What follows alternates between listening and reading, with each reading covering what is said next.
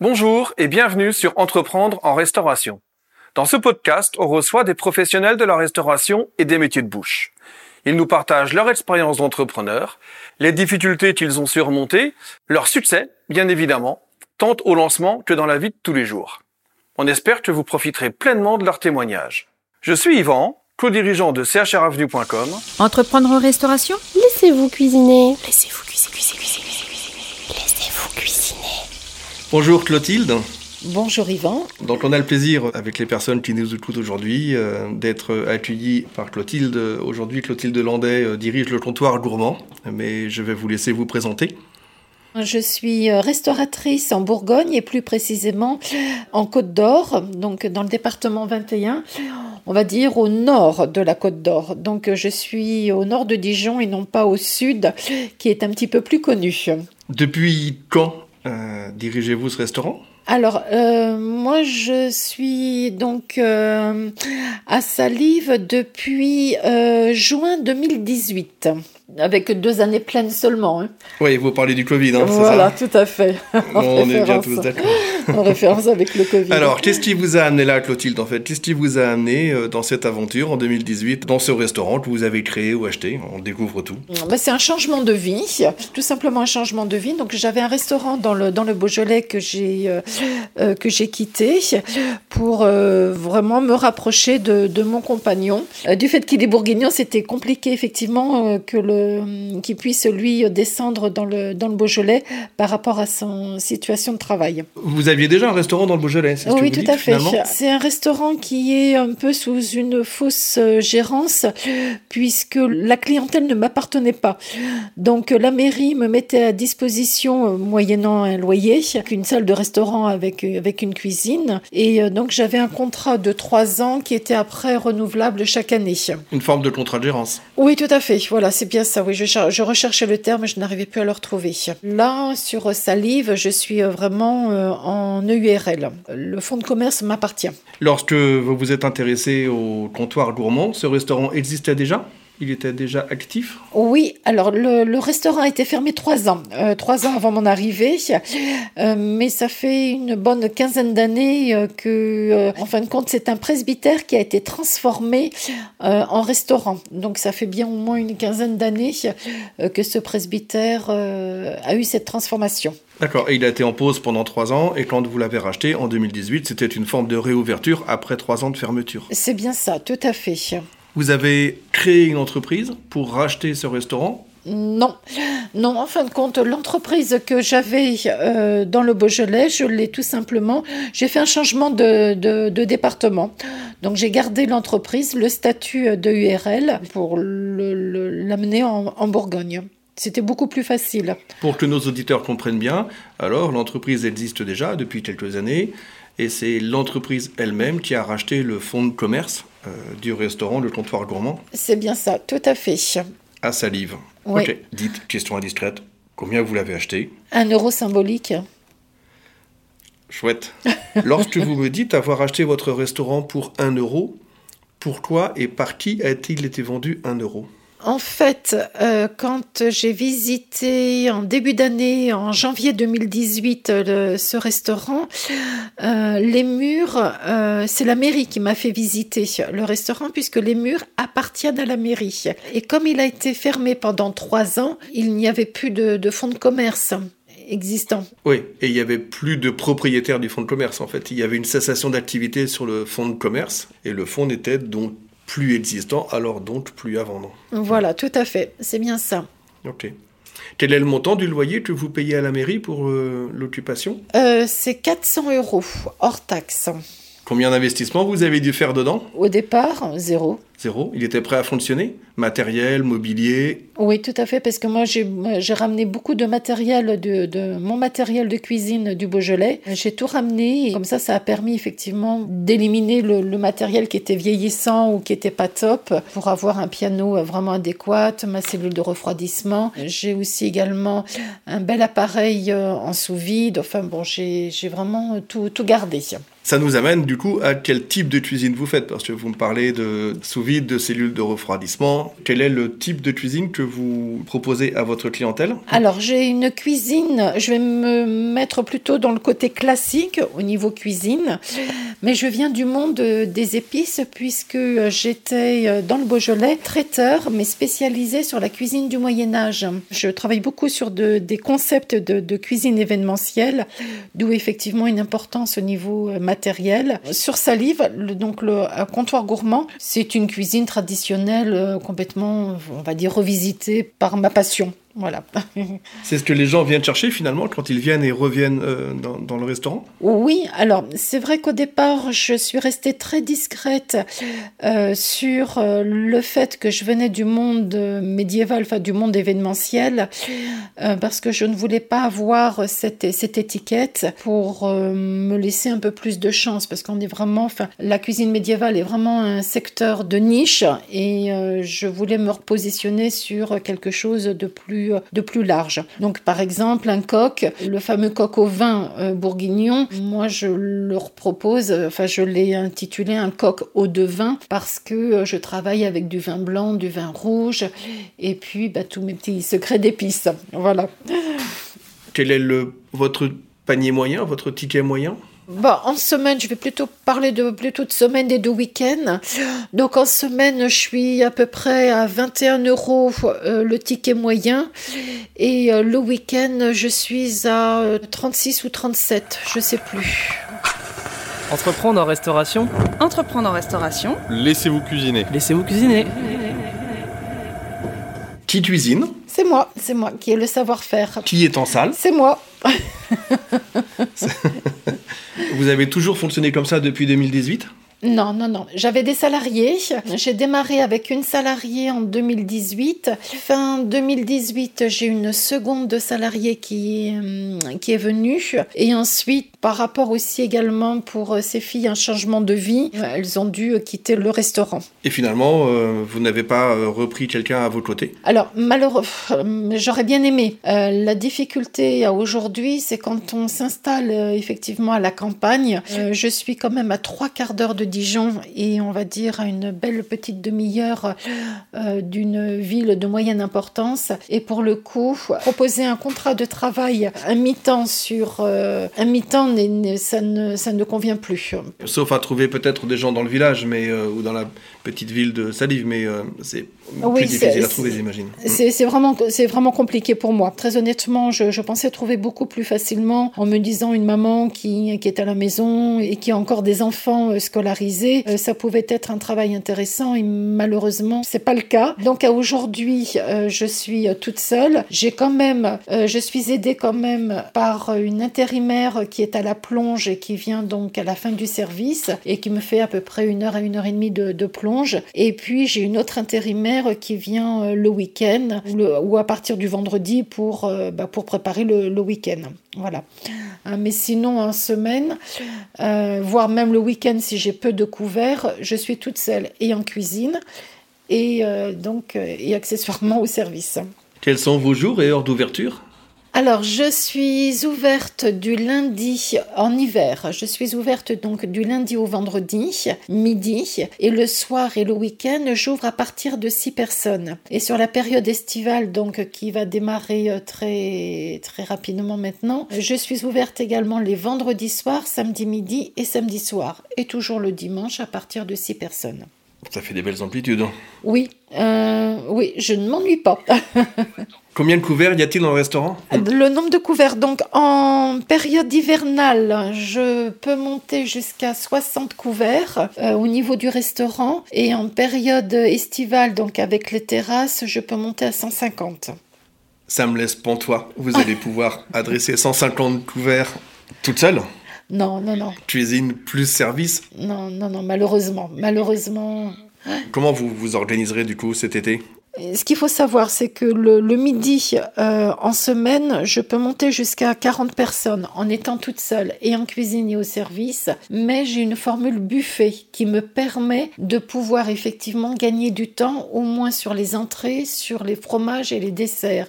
Et je n'interviens que sur le plat chaud, parce que ce qu'il faut savoir, c'est qu'il y a également le bar, et quand il faut accueillir, prendre les commandes des boissons, placer les personnes, et puis bah, surveiller euh, la, fin des entrées à 40, à 40 couverts en étant seul, je ne pourrais pas euh, être un service à l'assiette. Donc le buffet effectivement me permet de pouvoir remplir un peu plus le restaurant. Et sinon donc le week-end sur un service à l'assiette, je suis, j'arrive à monter jusqu'à à peu près 17 personnes.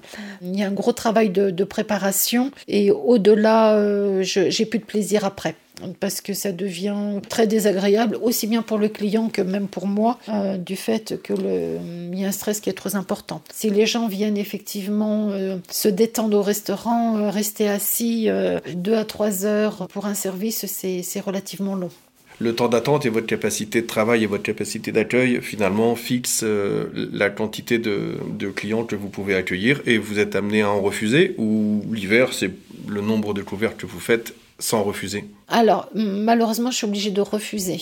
Mince. Euh, je, suis, vraiment obligée de refuser. Et là, cet été, euh, je, je m'inquiète. Hein. Je ne vous cache pas que ça va être mon premier été euh, où je vais être dans une configuration où je vais être seule. Il y a une part d'inquiétude. Donc, avis à la population, si quelqu'un qui écoute ce podcast cherche du travail dans la région de chez Clotilde, qu'il prenne contact avec nous ou directement avec vous au travers du site web ou en retrouvant le comptoir gourmand à Salive, euh, près de Dijon. Merci. Ce rythme de travail effréné est-il quand même récompensé par euh, de la rémunération? Quel est votre niveau de revenu aujourd'hui? Alors, euh, j'arrive quand même, euh, je vais dire, et heureusement, parce que sinon, j'aurais arrêté. De toute façon, avec l'expert comptable, ça a toujours été très clair. À partir du moment où les, certains chiffres ou certains pourcentages ne sont pas bons, soit j'arrive l'année suivante à rectifier le tir, soit bah, j'arrête. Jusqu'à présent, j'ai toujours réussi à tenir les, les, objectifs. Donc, je suis sur 1500 euros net. Donc, je coûte à l'entreprise très précisément 2316 euros puisque j'ai une mutuelle, prévoyance et retraite complémentaire. Et des charges de euh, complémentaire santé euh, également, etc., URSAF, etc. Tout à fait, voilà. C'est une EURL dont vous êtes euh, en TNS, vous êtes en gérante statutairement? Oui, tout à fait, oui. Vous avez parlé d'experts comptables.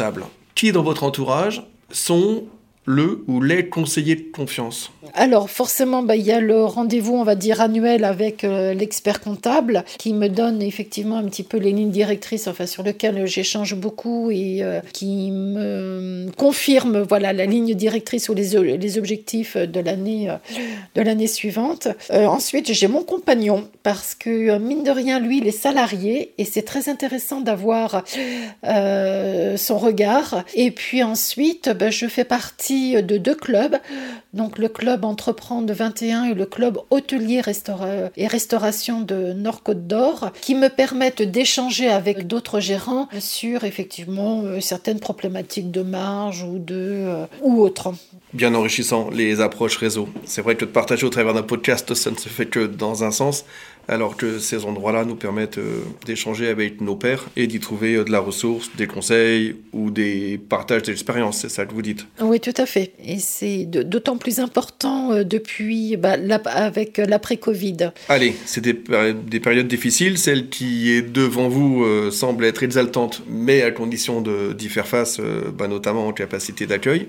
Qu'est-ce qui vous fait vous lever le matin? Qu'est-ce qui vous fait vibrer dans ce métier-là? Alors, je vais être euh, très, très rapide. Euh, c'est mes clients. Je suis une passionnée de, cuisine et tous les matins, je réfléchis à me dire euh, bah, qu'est-ce que je vais leur faire à manger ce midi par rapport aux courses que j'ai faites la veille, voire l'avant-veille. Parce que euh, j'ai. Alors, forcément, il y a des routines, on est obligé euh, d'avoir des, des, routines pour avoir des points de repère, sinon à midi, je serai jamais prête. L'idée, c'est vraiment de ne pas forcément faire un plat pour préparer euh, tous les plats de la semaine, mais c'est vraiment le matin, c'est j'ouvre le frigo et, euh, et allons-y, quoi. On y va. Donc l'innovation, elle est finalement quotidienne, puisque c'est l'inspiration du moment, ce que vous avez trouvé euh, en faisant vos courses que vous trouvez dans le réfrigérateur ou dans les, dans les frigos qui vont faire que la carte du jour ou le menu du jour sera celui-ci. Exactement, tout à fait. Donc, amis clients, si vous allez chez Clotilde euh, en pensant trouver le même repas euh, chaque mardi de chaque semaine, c'est raté. Euh, c'est pas comme ça que ça fonctionne euh, au comptoir gourmand. Pas du tout, non, non.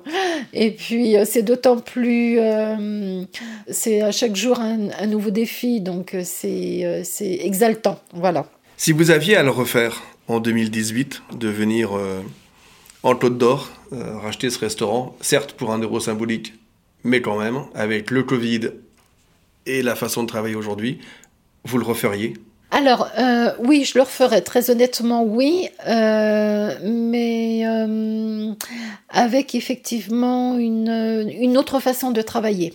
Alors justement, qu'est-ce que vous garderiez, qu'est-ce que vous changeriez? Ce que je garderais, c'est d'avoir la partie, la formule buffet est vraiment euh, très confortable. Je craignais énormément cette, euh, euh, ce changement en septembre l'année dernière, puisque ma dernière salariée est partie fin août.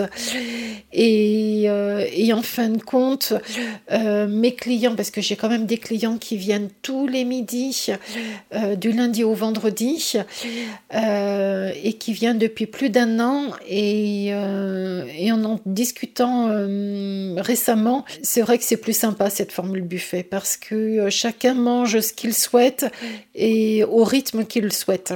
Pour partager avec les personnes qui nous écoutent, ce buffet est fait maison? Le buffet est fait maison. Donc, oui, oui. Alors en hiver, ben, il y a un velouté systématiquement et mon velouté change tous les jours. Donc c'est euh, avec toujours mes petites épices secrètes et puis, euh, puis, des, puis des légumes. J'aime bien faire découvrir par exemple du pois cassé, j'aime bien faire découvrir un peu de lentilles, euh, vraiment sous forme de, de velouté. Bah, apparemment, c'est très apprécié puisque bah, quand je récupère ma petite casserole, il n'y a plus rien. y a-t-il des, demandes parfois de vos clients qui vous qui exprime euh, le fait de vouloir euh, découvrir autre chose euh, et de vous influencer sur vos choix Oui, oui là on m'a commandé un cassoulet. J'ai pour mission d'organiser un cassoulet. Donc euh, la semaine prochaine, bah, j'ai une société qui vient manger tous les midis. Donc j'attends le retour d'un des clients qui est parti en congé. Et, donc de trois, bah, ils passeront à quatre. Et donc la semaine prochaine, ça sera un cassoulet qui m'ont demandé. Et ils aiment bien aussi les lasagnes. Entreprendre en restauration. Laissez-vous cuisiner. Dans les prochaines années, si vous vous projetez à un an, puis cinq ans, par exemple, vous vous voyez où Comment J'espère toujours à salive, donc euh, à comptoir gourmand. Logiquement, voilà, logiquement, s'il n'y a pas de problème de santé, je devrais euh, prendre vraiment ma retraite dans 10 ans et donc euh, ça sera mon, vraiment mon dernier restaurant. Si vous aviez trois conseils à donner à des personnes qui se lancent dans l'achat d'un restaurant, lesquels seraient-ils? Le premier conseil, c'est de toujours, dans un premier temps, de proposer une cuisine euh, relativement simple pour pouvoir prendre ses marques. Parce que les jeunes actuellement ont tendance à vouloir faire des, des assiettes vraiment très très sophistiquées. Le seul souci, c'est à un moment donné, c'est les achats. Donc c'est la marge, donc c'est la trésorerie. J'ai eu l'occasion là euh, récemment d'aller en Chartreuse un week-end avec des amis. Donc on s'est fait un restaurant. Donc il l'avait repris, ben, ça faisait je crois huit mois. Je me suis permise vers la fin d'aller les voir discrètement et, de leur dire qu'il fallait qu'ils réaugmentent un peu leur vin, qu'ils réaugmentent un petit peu tout parce que il y avait vraiment de très belles assiettes. D'un point de vue euh, gestionnaire, euh, je franchement je priais pour eux euh, au niveau de leur marge. La marge permet de pouvoir investir, donc euh, c'est vraiment très très important. Quels sont les indicateurs euh, clés que vous regardez régulièrement à quelle fréquence? Moi, par mois, le, mon chiffre d'affaires en hors taxe par rapport à mes pourcentages par rapport au solide et au liquide. Parce que après c'est ce que j'appelle de la vente additionnelle. Donc à côté, euh, je peux, je vends, bah, comme je suis dans un petit village, je vends des bouteilles de gaz et quelques cigarettes. Donc ça, ça ne rentre pas en compte. La trésorerie, vous la regardez pas euh, forcément, c'est pas un indicateur euh, primaire? Ah si, si, si, pour moi c'est euh, c'est euh, c'est le nerf de la guerre, hein, tout simplement parce que euh, sans trésorerie, ben, on peut pas acheter. Sans trésorerie à la fin de l'année, euh, on peut pas réinvestir l'année suivante. Donc on n'est jamais à l'abri d'un appareil qui tombe en panne et de pouvoir en racheter un dans l'urgence. Quels sont les, les points qu'il faut absolument éviter? Faire attention quand on n'est pas propriétaire des murs.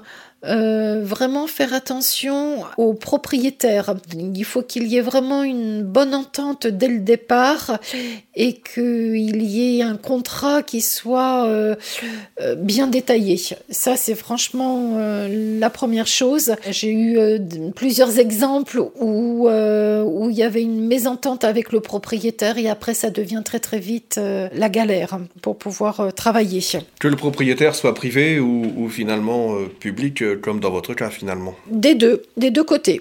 Les deux. Ouais, Ouais. les deux côtés. Puis il y a aussi également euh, bah, l'emplacement. Sans rentrer, euh, faire une étude de marché euh, poussée, avoir un minimum de bon sens, c'est-à-dire faire un petit peu le tour, soit du village, soit du quartier, et regarder un petit peu ce que font les autres, se renseigner sur les différentes possibilités.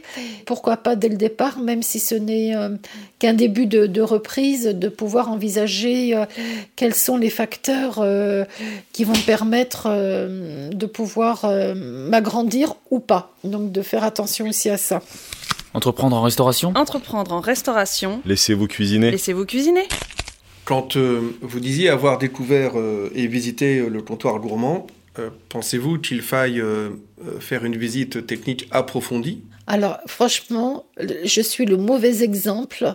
Quand j'ai franchi, je me revois. Là, vous me faites. Là, je ressouris. Enfin, parce que oh, je me revois euh, le maire ouvrant la porte et sur le seuil, j'ai fait waouh, ça c'est pour moi. ça c'est pour moi. Et j'avais mon fils encore à l'époque, il, est pas il était encore avec moi. Et euh, donc euh, il nous fait faire le tour.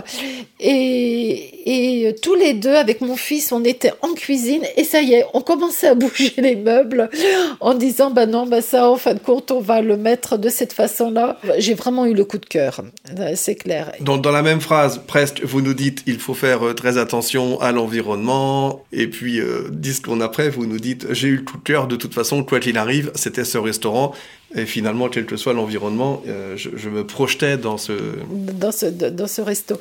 Oui, parce que, alors, je triche un petit peu. C'est que ce restaurant, il est à 5 km d'une très grosse euh, structure qui, euh, qui emploie plus de 2000 salariés.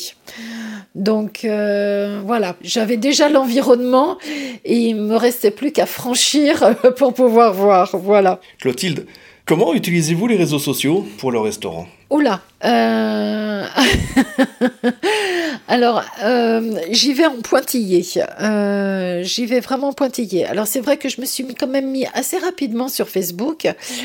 Et, et au bout de cinq ans, je viens seulement de créer un compte Instagram. J'y vais en pointillé parce que déjà, d'une part, je trouve que c'est vraiment chronophage. Et puis, euh, d'autre part, c'est bien et pas bien. Euh, bien parce que c'est une vitrine qui permet effectivement de se faire connaître en dehors de sa livre et c'est dangereux parce que on ne peut pas être à la on peut pas être euh, à la maîtrise de, tous les avis et certains peuvent laisser franchement à désirer quoi ou sont même voire hors sujet. Certains avis nous laissent pantois. Certains, a- voilà, je cherchais le terme. C'est vraiment pantois. Euh, oui, oui, oui, c'est le terme exact. Voilà. Bon. Vous y consacrez du temps à répondre aux avis, alors que ce soit sur Insta, Facebook ou, ou Google Alors, je vous cache pas ça, je, ne sais pas bien ce que je fais. C'est quand j'ai du temps. Euh, quand j'ai du temps. Et donc, euh, du coup, j'y consacre, euh, on va dire, trois ou quatre fois dans l'année, mais, mais guère plus. Et je sais que c'est pas bien. Il faudrait à chaque avis ou avoir une, un principe de me dire à la fin de chaque mois, je me connecte pour, pour répondre, pour remercier ou pour répondre si, s'il y a eu un problème. Sans doute, oui, puisque vous aviez été euh, à l'égard de CHR Avenue euh, friande de voir les avis et peut-être même la façon dont nous y répondions. Ouais, alors simplement je voudrais rajouter quelque chose et là c'est plus par rapport à CHR Avenue. Euh, je voulais simplement partager mon expérience parce que du haut de mes 56 ans, commander en ligne du matériel de cuisine, euh, je vous cache pas que c'était pas du tout dans ma philosophie. Et euh, je dirais euh, euh, le fait d'avoir vraiment sélectionné, d'avoir fait attention, d'avoir li- lu les, pardon, les, les avis, de m'être renseigné parce que je vous ai cuisiné, hein, c'est HR Avenue, hein, avant de passer ma de première. dire, à charge de revanche. avant de passer ma première commande, je vous ai bien cuisiné. Eh ben, écoutez, c'est vraiment sans regret et ça me réconcilie effectivement euh, avec euh, bah, les achats en ligne qu'on peut faire. Voilà. Y a-t-il d'autres choses que vous souhaitiez partager euh, quand vous avez réfléchi euh, à ce moment ensemble? Ben, J'aurais tendance aussi à dire euh, que c'est pas. alors, tous les métiers ont toujours des, des, des, des moments difficiles et d'autres réjouissants et qu'il faut, et qu'il faut s'accrocher. Euh, tant que la passion euh, est là, euh, tant que, tant que l'envie est là pour, faire, euh, pour se faire plaisir et faire plaisir forcément aux clients, bah, les difficultés sont, sont vite surmontées. Quoi. Voilà. Belle synthèse, je trouve. Merci. Merci. J'ai pas vu le temps passer, hein, très honnêtement. Tant mieux, c'est bon signe. Entreprendre en restauration. Entreprendre en restauration. Laissez-vous cuisiner. Laissez-vous cuisiner. Laissez-vous cuisiner. Ah oui, selon votre plateforme d'écoute, pensez à nous laisser un avis. Dites-nous ce que vous en pensez, aidez ces podcasts à se développer. C'est important pour nous. Rendez-vous sur le site web entreprendreenrestauration.fr. C'est là que vous pourrez vous abonner pour ne pas rater les prochains épisodes. C'est là aussi que vous pouvez nous contacter pour participer à ce podcast. Enfin, on est présent sur Instagram, Facebook et LinkedIn. Suivez-nous, likez, commentez. Rendez-vous au prochain épisode. Entreprendre en restauration Entreprendre en restauration. Laissez-vous cuisiner. Laissez-vous cuisiner. Laissez-vous cuisiner. cuisiner, cuisiner, cuisiner, cuisiner, cuisiner, cuisiner, cuisiner.